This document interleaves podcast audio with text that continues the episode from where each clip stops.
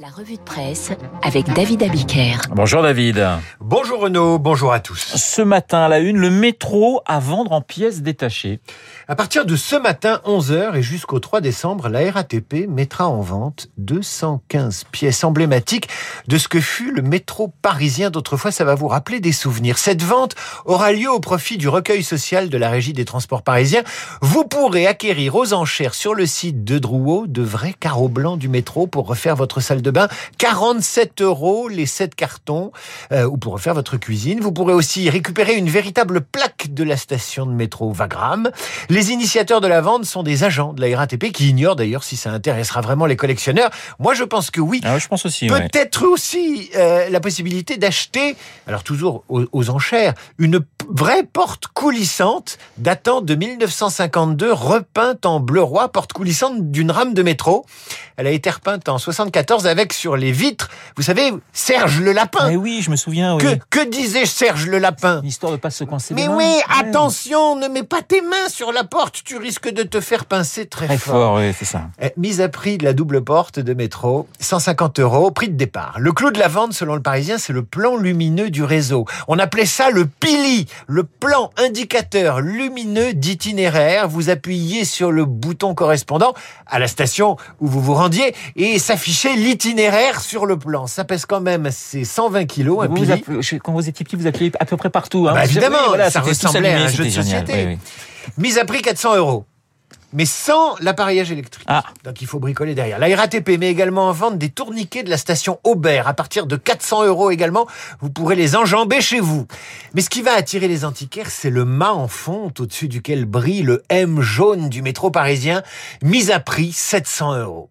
Toutes ces pièces détachées rappellent évidemment le temps de la carte orange, le ticket choc et chic qui disparaîtra bientôt, et la chanson de Gainsbourg, le poinçonneur des lilas. Et pour une fois, ce sera métro, boulot, cadeau. Moi, j'aimerais bien retrouver les premiers sièges en bois des premiers métros, vous savez. Il y en a quelques fois chez, chez, chez les antiquaires. Alors ce matin, mon cher David, je sens que vous avez envie de nous parler consommation.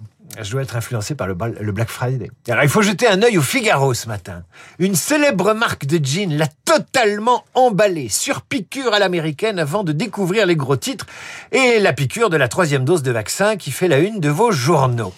Mais la consommation, ça ne sert pas seulement à consommer pendant le Black Friday. Ça sert aussi à réfléchir. C'est ce que nous dit la une de l'opinion sur les nouveaux intellos influenceurs. Des jeunes gens qui, dans les pas du sondeur Jérôme Fourquet, auteur de La France sous nos yeux ou de l'archipel français, avec Jean-Laurent Casselli, s'intéressent à la consommation des Français pour analyser le monde qui vient. Gabriel Alperne, par exemple, montre comment nous allons vers une société de l'hybridation. En clair, on ne peut plus nous mettre dans des cases. Nous mélangeons, nous varions, nous multiples dans nos choix.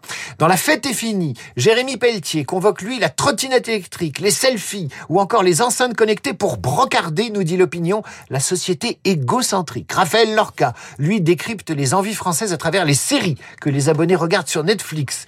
Dans La révolte des premiers de la classe, Jean-Laurent Casselli montre pourquoi les cols blancs sont attirés par l'artisanat et les métiers de la main. Ces jeunes intellectuels ont tous un point commun, ils sont plutôt diplômés, plutôt pas chercheurs de formation et ils mélangent les données et les disciplines. Résultat, ils intéressent les politiques parce qu'ils portent une nouvelle façon de regarder la société. Dans le Figaro, c'est Marc qui refuse le Black Friday, justement. Certaines marques ne veulent pas y participer. Elles ont même inventé un nouveau mot d'ordre, Make Friday Green Again, une initiative écolo emmenée par un des fondateurs de la marque de prêt-à-porter Fago, qui réunit aujourd'hui près de 1500 marques qui refusent le Black Friday. Le collectif a même écrit au président de la République pour le sensibiliser à l'impact environnemental de cette journée. En réalité, derrière la consommation, il y a une recherche de sens que vous retrouvez dans un petit papier, toujours dans le Figaro, sur la boutique en ligne de l'Élysée qui vend des produits made in France avec savoir-faire et origine locale. Parmi les produits, ceux des entreprises labellisées produits du patrimoine vivant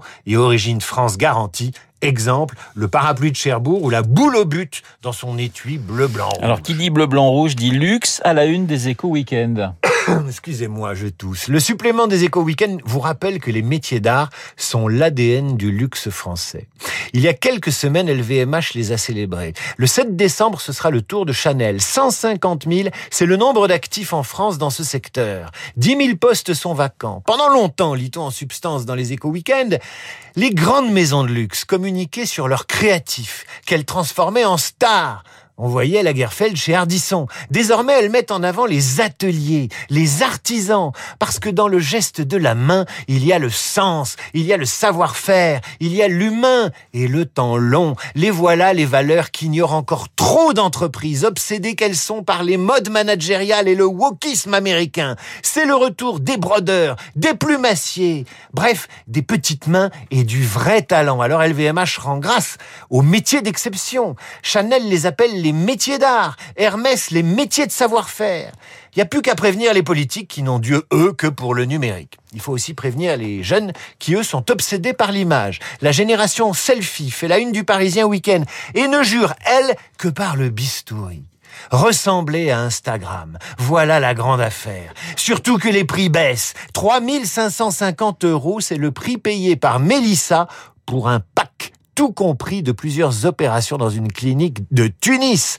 All inclusive, y compris l'hôtel de luxe. Le nez, le corps, j'ai tout refait. Il y avait une promo, dit-elle au Parisien Week-end. Et elle ajoute une promo de 50% sur chaque intervention supplémentaire. C'est plus le Black Friday, c'est le Black Frimousse. Oui, il faut, savoir comment se, se, passe le résultat après avec, euh, avec ces, ces, prix, mon cher David. On termine avec un coup de chapeau. Le Parisien Week-end vient de décerner le prix d'une vie qui récompense une biographie. Cette année, le prix est allé à la Dame couchée de Sandra, Sandra Vambremirch, qui raconte les 19 dernières années de la vie de Lucette Détouche à Meudon. Lucette Détouche, la dernière épouse de Louis-Ferdinand Céline. C'est drôle, c'est étrange, mais le plus remarquable, c'est que ce livre est écrit par une femme qui a été au service de la veuve de Céline. Elle en a été l'assistante de vie jusqu'à sa mort à 107 ans. La mort de la veuve Céline, évidemment. Un livre écrit sur place, dans la table de la cuisine de Céline à Meudon. Très original, très inspiré. Bref, je vous le recommande parce que je l'ai lu. La Dame couchée est parue au seuil et a reçu le prix d'une vie, le Parisien Week-end. Merci David de la revue de presse de David Abiquière sur l'antenne de Radio Classique. Il est 8h37 dans un instant Esprit Libre. Cécile Cornudet des Échos, Alexis Brézé du Figaro.